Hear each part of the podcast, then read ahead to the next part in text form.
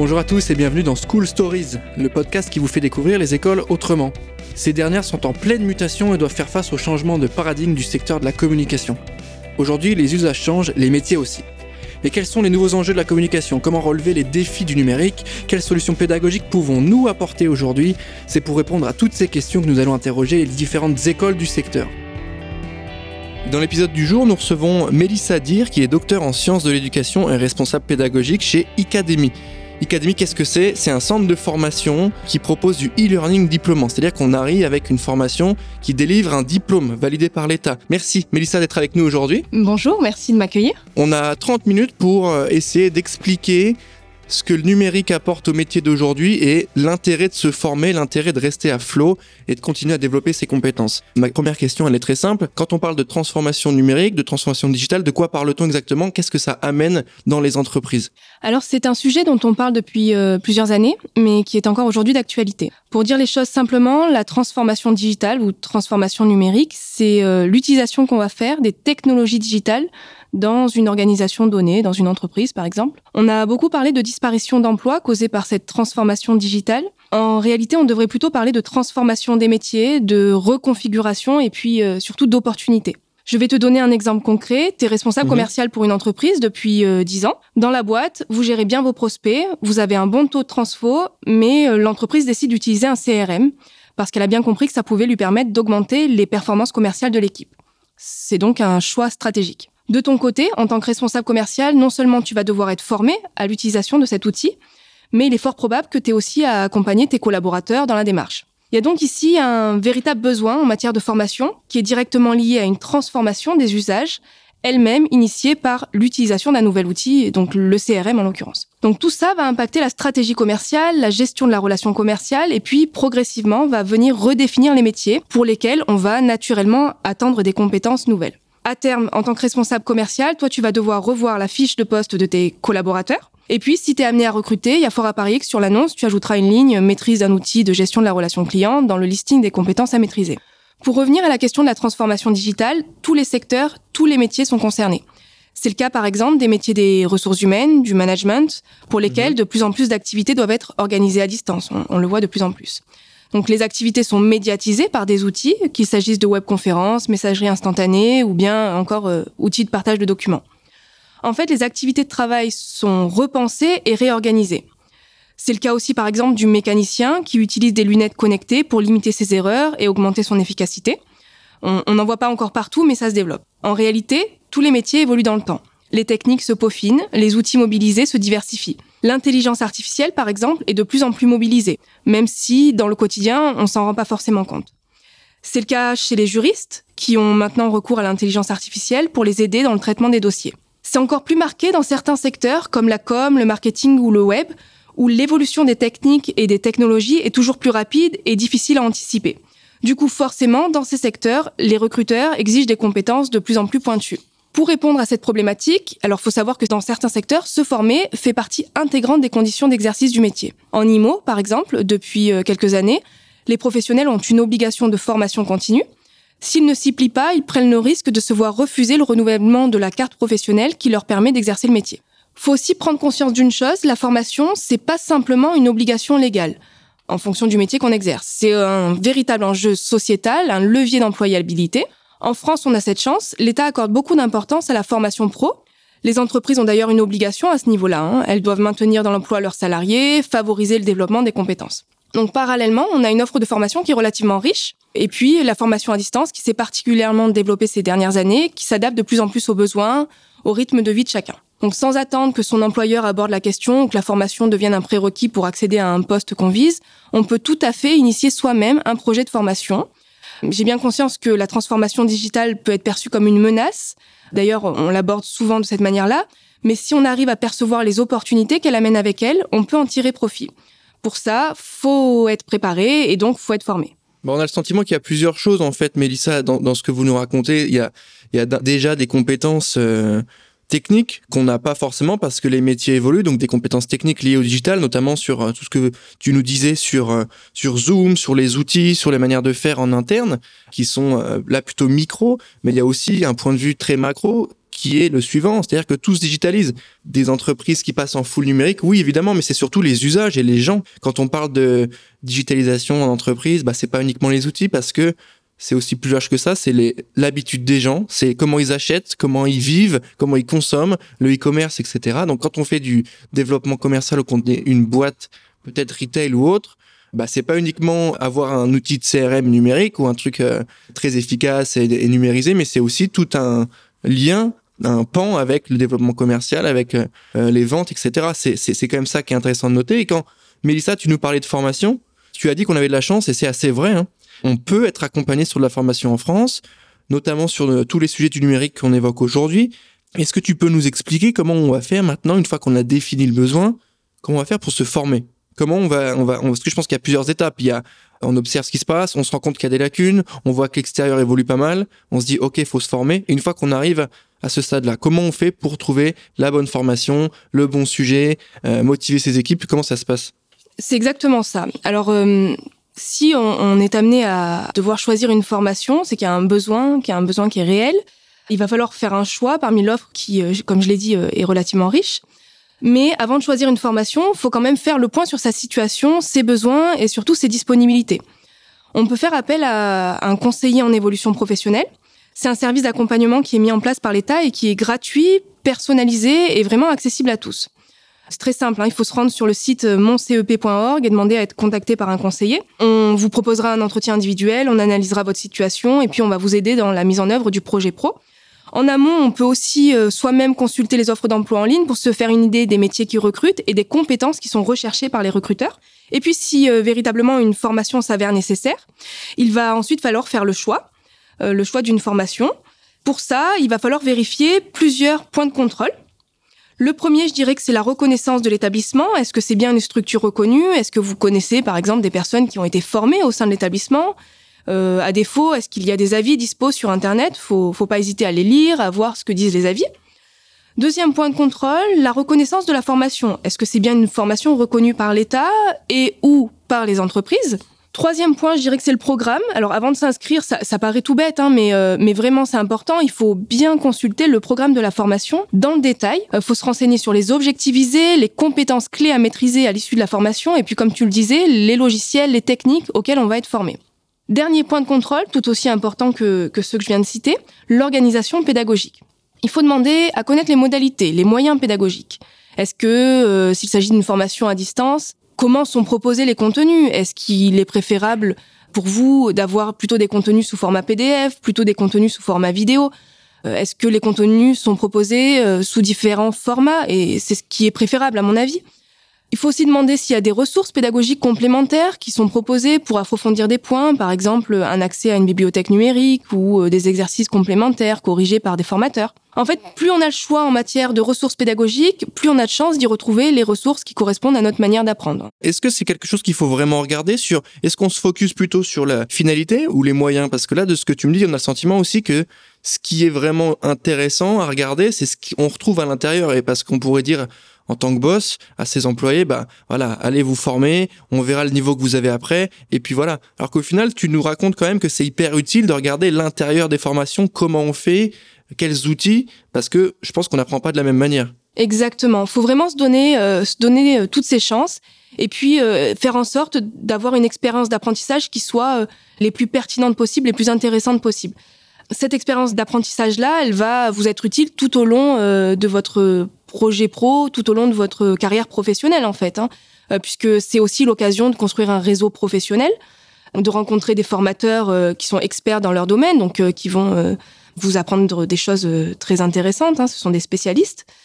De manière générale, il faut aussi que le contexte d'apprentissage réponde aux contraintes personnelles et professionnelles, qu'il y ait une certaine souplesse avec des adaptations en cours de route possibles.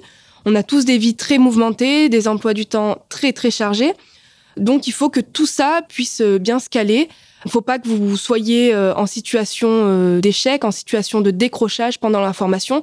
Donc, il faut vraiment qu'il y ait derrière une organisation pédagogique et un encadrement euh, assez poussé. Et c'est quoi, Mélissa, du coup, je me permets, euh, une bonne formation? Parce que tu nous donnes pas mal de points. Concrètement, si on devait aider les gens aujourd'hui, qu'est-ce qu'on leur dit? C'est quoi une bonne formation? C'est une formation qui est courte? C'est une formation qui est efficace? C'est une formation qui est diplômante? Ou pas forcément? Euh, Je sais que chez Academy, vous faites du e-learning diplômant. Est-ce que tu peux rapidement nous expliquer ce qui va faire la, la spécificité d'Academy sur ce fameux mot-clé d'e-learning diplômant? Alors, tout dépend en fait de ce qu'on recherche. Moi, ce que je conseille avant tout, c'est une formation reconnue. Donc, euh, ça peut être une licence, un master ou bien un titre RNCP. Les titres RNCP, euh, pour répertoire national et certification professionnelle, tendent à se développer en France. Hein. Euh, juste pour info, ces titres RNCP bénéficient d'une habilitation euh, établie par France Compétences. C'est une autorité de régulation de financement de la formation professionnelle. Mhm. Concrètement, on dit d'une formation qu'il s'agit d'un titre RNCP lorsque le programme a été visé et validé par France Compétences. Hein. donc c'est pas rien. Tous les titres qui sont euh, RNCP sont reconnus par l'État au même titre que euh, les licences ou les masters des universités. Oui, c'est ça. Donc c'est comme des formations euh, de d'école, université. Donc on, après la formation, ça veut dire quoi? Ça veut dire qu'on a, on a un niveau master, ça veut dire ou qu'on est reconnu ou qu'on a les mêmes compétences pour avoir ce niveau master, ça veut dire quoi? Alors en fait, il y a strictement la même valeur qui est attribuée au titre RNCP et au diplôme euh, universitaire. Mhm. C'est juste qu'on parle pas vraiment de la même chose dans la mesure où euh, les titres RNCP sont avant tout des formations professionnelles. Elles sont très appréciées d'ailleurs par les entreprises, hein, mhm. puisque les référentiels évoluent régulièrement en fonction des évolutions des besoins des entreprises. D'ailleurs, ces référentiels-là sont travaillés régulièrement par des professionnels des métiers.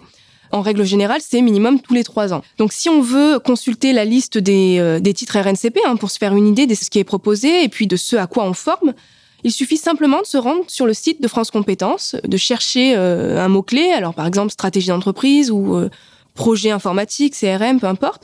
On trouve une liste de titres.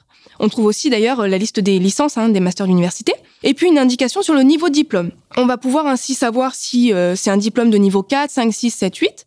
À titre d'info, on a des euh, titres RNCP de niveau 7 qui correspondent euh, au master d'université. Voilà, ça a la même valeur. Si on souhaite derrière postuler dans la fonction publique, on peut tout à fait le faire avec un titre de niveau 7 qui vaut un master. Oui, et puis c'est pas mal de gens aussi qui sont en évolution de carrière, c'est-à-dire soit dans le privé où ils ont besoin d'avoir accès à un poste, il leur faut des compétences, il leur faut un titre, ou soit peut-être dans le public où euh, il faut euh, passer le concours de la fonction publique pour accéder à certains types de postes et de responsabilités. Ce que vous proposez là, c'est une solution d'évolution de carrière parce que tu nous avais dit au début qu'on pouvait aussi euh, être pris au piège d'évolution du numérique si on se formait pas. Il y a ça, mais il y a aussi le jump que ça peut nous apporter à cette formation. Alors en fait, si on a moins de temps disponible, qu'on est déjà en emploi par exemple, mais qu'on souhaite se former sur un point précis, bah, on a parlé tout à l'heure de l'élaboration d'un CRM ou de la communication digitale. On peut aussi euh, opter pour ce qu'on appelle des blocs de compétences. C'est euh, des petites unités de diplôme qui ont un objectif précis. Alors là, le volume horaire est bien sûr réduit. Hein. On parle en général de moins de 200 heures. Donc c'est une opportunité pour euh, tous les salariés de pouvoir se former et puis de pouvoir faire face hein, euh, à la transformation digitale. Encore une fois, il faut garder à l'esprit que les technologies qu'on utilise aujourd'hui sont peut-être euh, déjà obsolètes ou le seront demain. Du coup, on peut pas simplement euh, se dire, ben voilà, j'ai une page Facebook pour proposer les services de mon entreprise. C'est suffisant, j'ai suivi la transformation digitale, je suis à jour. Non, pas du tout. Il y a plusieurs stades, bien sûr, dans la transformation digitale d'une entreprise. Pour pouvoir évoluer, la faire évoluer, il faut se former, on va pouvoir, par exemple, apprendre à euh, utiliser les canaux digitaux pour vendre ses produits ou services, euh, exploiter les outils d'analyse de données pour doper les visites de son site ou bien favoriser l'engagement des visiteurs. L'idée, c'est quand même d'anticiper les évolutions des besoins des clients, mais on peut pas, peut pas le faire comme ça. On peut pas utiliser les méthodes d'hier pour le faire il faut vraiment se former et on a cette chance hein, en France, on, a cette possibilité de se former pour être à jour et puis euh, pour faire face à la transformation digitale. Ça permet aussi de faire une sorte de, euh, de liste de lecture, c'est-à-dire que euh, Mélissa, tu nous as pris l'exemple d'un voilà d'un community manager où euh, je sais gérer une page Facebook, donc je suis CM, etc. Ben en fait non, parce que la vérité c'est que CM c'est d'autres types de compétences, etc. Et si à un moment donné il n'y a pas, comme tu nous l'expliquais, s'il n'y a pas un niveau de formation attendu, s'il n'y a pas des compétences attendues très claires, validées par l'État, qui nous dresse au global le dessin de tout ce qu'il faut maîtriser, ben on peut tous se dire CM, on peut, je vais prendre l'exemple extrême, mais on peut tous se dire médecin en fait. Donc il faut qu'on arrive aussi à valider des acquis, valider des compétences et dire oui voilà ce job-là, il est validé par ce titre-là. Exactement. Et c'est un titre qui a été euh, élaboré par, euh, bon, le plus souvent un organisme privé, mais euh, surtout ce titre a été élaboré sur la base d'un travail de professionnels du métier qui ont eux-mêmes regardé les tendances d'aujourd'hui, de demain, et essayé de se projeter dans l'avenir. Mais Lisa, comment on trouve sa formation? Comment on est accompagné sur le financement? Parce qu'on sait que ça coûte un certain prix. Mhm. Je rappelle pour ceux qui nous écoutent aujourd'hui que théoriquement, un grand nombre de Français salariés ont accès à un budget formation. Est-ce que tu peux nous expliquer voilà comment on fait, c'est quoi la démarche si demain je veux être formé sur euh, du e-commerce, qu'est-ce que je fais concrètement? Alors en France, il existe plusieurs solutions pour bénéficier d'un financement pour se former. Ça dépendra de ta situation. On peut par exemple envisager une alternance, un contrat d'apprentissage ou de professionnalisation, un financement de la part de Pôle Emploi, une prise en charge par son entreprise dans le cadre du plan de développement des compétences. Mais s'il s'agit d'un besoin euh, plus individuel, je dirais, euh, qui n'implique pas forcément un employeur, le plus simple, ça me paraît être le financement CPF. Le CPF, c'est euh, le compte personnel de formation. Donc chaque actif en France dispose d'un compte CPF qui lui est propre et qui lui permet de financer, entre autres, des actions de formation. En fait, c'est très simple, ce sont les heures de travail qui permettent d'alimenter le compte CPF. Donc, euh, si on est salarié, faut avoir travaillé un an à temps plein ou à mi-temps pour obtenir 500 euros sur son compte CPF. Et puis, il est alimenté automatiquement en début d'année N plus 1. Donc, les droits que tu as acquis, par exemple, pour l'année N, seront disponibles au premier trimestre N plus 1. D'ailleurs, petite précision, si on a travaillé moins que la durée légale de travail, l'alimentation du CPF est calculée proportionnellement au temps de travail réalisé. Donc les personnes qui ont un petit boulot, par exemple, en parallèle de leurs études, ont aussi accès au CPF. D'accord, c'est une sorte de validation de temps de travail effectif. Alors c'est euh, c'est un budget formation alloué en fonction du temps de travail, effectivement. on, peut consulter son solde CPF, hein, c'est très simple. Il y a un site qui a été mis à disposition par l'État, c'est moncompteformation.gouv.fr.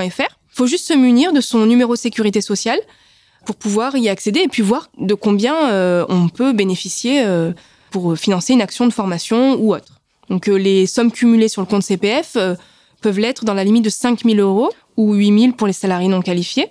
On peut également bénéficier d'abondements hein, pour financer une action de formation, par exemple pour valider un titre RNCP, hein, ce dont on parlait tout à l'heure. Et puis, si les droits acquis ne suffisent pas, on peut euh, solliciter soit son entreprise, enfin son employeur, soit le pôle emploi pour un abondement si besoin. Faut pas hésiter encore une fois à solliciter un conseiller en évolution professionnelle afin d'être accompagné dans cette démarche et puis euh, et puis d'être conseillé. Pour ceux qui nous écoutent aujourd'hui, je trouve ça intéressant de souligner tout cet aspect accompagnement, financement, parce que c'est quand même quelque chose d'assez formidable d'avoir accès à un budget qui n'est pas le sien qui donne accès à une formation qui est censée te faire évoluer dans ton job ou te permettre de trouver un job. Je trouve ça assez intéressant. Et Mélissa, quand tu nous expliques ça, on a le sentiment que euh, tout est mis en œuvre pour qu'on soit bien accompagné. Exactement. Faut rappeler que l'utilisation du compte CPF relève de l'initiative de l'utilisateur. Donc ton employeur, par exemple, n'a pas le droit de t'imposer d'utiliser ton CPF pour financer une action de formation. C'est vraiment à toi. Donc si toi tu décides de, te former, euh, tu peux le mobiliser, même si la formation n'a aucun rapport avec euh, l'emploi que tu exerces. Hein. Bien sûr, l'utilisation du CPF peut faire euh, l'objet d'un accord entre salarié et employeur, mais si tu souhaites le garder pour une autre formation, libre à toi. En fait, le compte CPF va pouvoir te permettre donc de financer un, un titre RNCP par exemple ou un bloc de compétences. mais ça peut aussi être utilisé dans le cadre de la création ou la reprise d'entreprise, ou bien euh, pour une action qui porte sur une VAE, une validation des acquis de l'expérience, ou un bilan de compétences. Juste à ce sujet, je rappelle que la VAE est accessible dès lors qu'on peut justifier d'une année d'expérience professionnelle dans le métier visé par la certification. Donc, euh, on parlait tout à l'heure du responsable commercial. Un responsable commercial, par exemple, qui n'a pas de diplôme, euh, mais qui souhaite valider ses acquis, peut tout à fait mobiliser son CPF pour financer l'accompagnement dans le cadre d'une VAE. Merci Mélissa. Sur ce sujet justement de la VAE, est-ce que tu peux nous expliquer le fonctionnement, déjà nous définir peut-être le principe, comment ça marche, et ensuite nous expliquer à qui c'est destiné?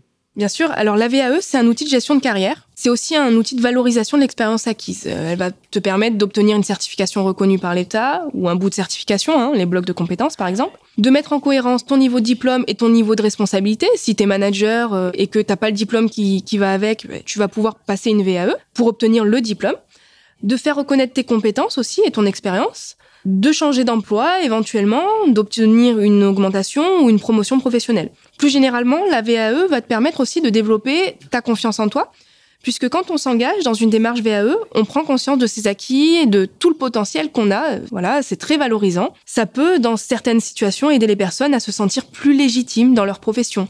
Un community manager qui n'a pas de diplôme mais qui le fait, euh, enfin, qui est devenu community manager par la force des choses, par exemple, peut tout à fait euh, s'engager dans une démarche VAE. D'ailleurs, ce qui est intéressant avec la VAE, c'est qu'elle s'adresse à toute personne sans distinction d'âge, de statut ou de niveau de formation. Faut juste pouvoir justifier d'au moins un an d'expérience en rapport direct avec la certification visée. Euh, donc, pour revenir euh, au community manager, si on l'a été pour une association en tant que bénévole, par exemple, c'est possible. On prend en compte cette expérience de bénévolat pour pouvoir valider une VAE. Ça peut être euh, une expérience qui est exercée de façon continue ou discontinue, bénévole, salarié, peu importe tous les titres qui sont inscrits au répertoire national des certifications professionnelles sont accessibles par le biais de la VAE. Donc il y a vraiment un large choix de titres de certification. En règle générale, il faut savoir que l'ensemble de la démarche dure entre 8 mois et un an. Ça peut donc être une option intéressante puisque ça peut être plus rapide que de valider un diplôme en passant par la case formation. Donc là, tu dois probablement te demander quelle est la valeur du diplôme obtenu en VAE. Eh bien, bonne nouvelle, la certification obtenue par le biais de la VAE a la même valeur que celle obtenue par la voie de la formation. Donc pas besoin de préciser euh, sur son CV qu'on a obtenu euh, le titre par le biais de la VAE. Hein. Ça a vraiment la même valeur. Sur le diplôme, il n'y aura pas cette indication euh, de préciser.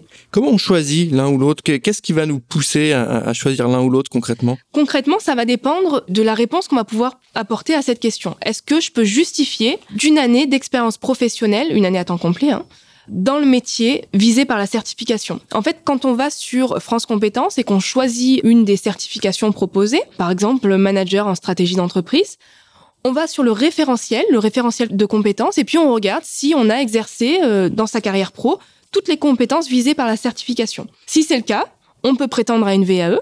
Si c'est pas le cas, il faut voir dans quelle mesure euh, on pourra justifier. On va dire que si je peux euh, justifier de la maîtrise d'à peu près 80% du référentiel de compétences, je peux m'engager sur une démarche de VAE. Si c'est moins, il va falloir y réfléchir. Encore une fois, euh, ce qui est important, c'est de, se renseigner et puis d'être conseillé hein, dans l'élaboration de la démarche et puis dans l'élaboration du dossier de financement.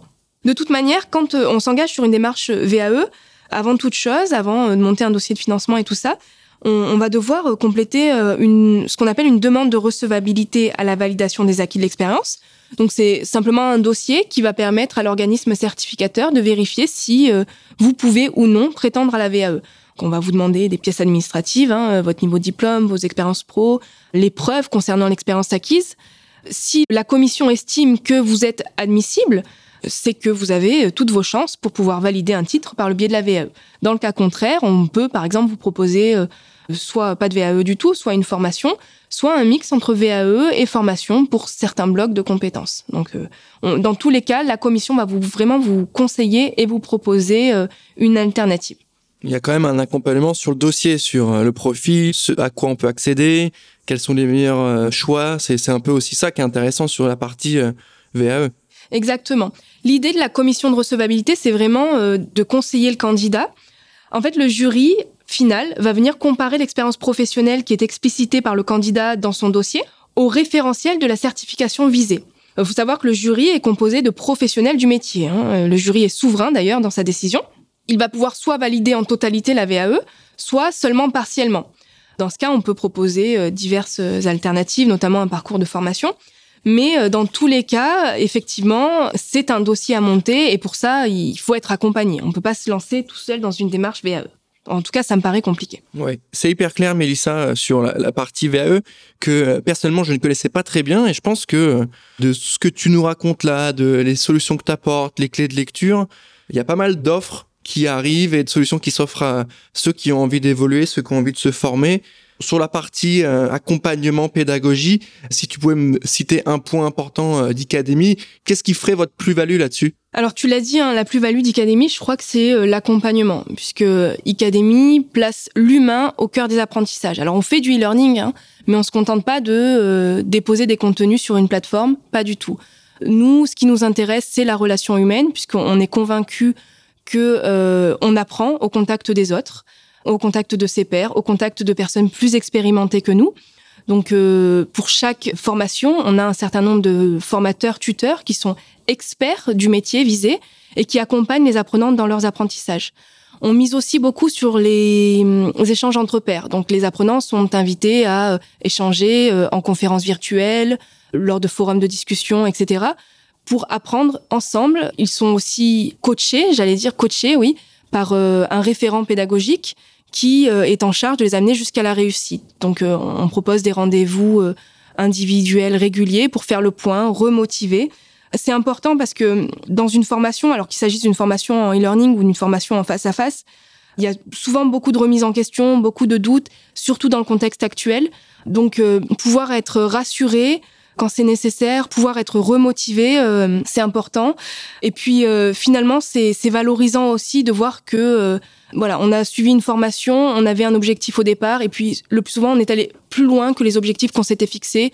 On a rencontré de nouvelles personnes, on a adapté son projet, on a commencé aussi souvent. Euh, on a beaucoup d'apprenants qui démarrent un projet pro euh, pendant leur formation. On a même des apprenants qui créent des entreprises avec des, des pairs, avec d'autres apprenants qu'ils ont rencontrés euh, grâce à Academy, hein, grâce aux échanges qu'on propose. Donc voilà, l'équipe pédagogique d'Academy, c'est quand même derrière 30 collaborateurs chargés de développement, référents pédagogiques, examens, près de 100 formateurs et coachs VAE. Chaque année, on forme des milliers de femmes et d'hommes, on les accompagne dans le projet de formation, de validation des acquis de l'expérience. Nous, on n'envisage pas notre travail autrement que par l'échange, par le partage et par le développement professionnel. C'est hyper clair. Merci Mélissa. Je rappelle que Academy, c'est euh, plus de 87 000 euh, contenus vidéo pédagogiques, euh, plus de 41 diplômes et titres reconnus par l'État, comme tu nous le disais. 80% de réussite, c'est quand même des chiffres qui sont assez intéressants et qui peuvent donner envie de vous rejoindre pour toute la partie formation.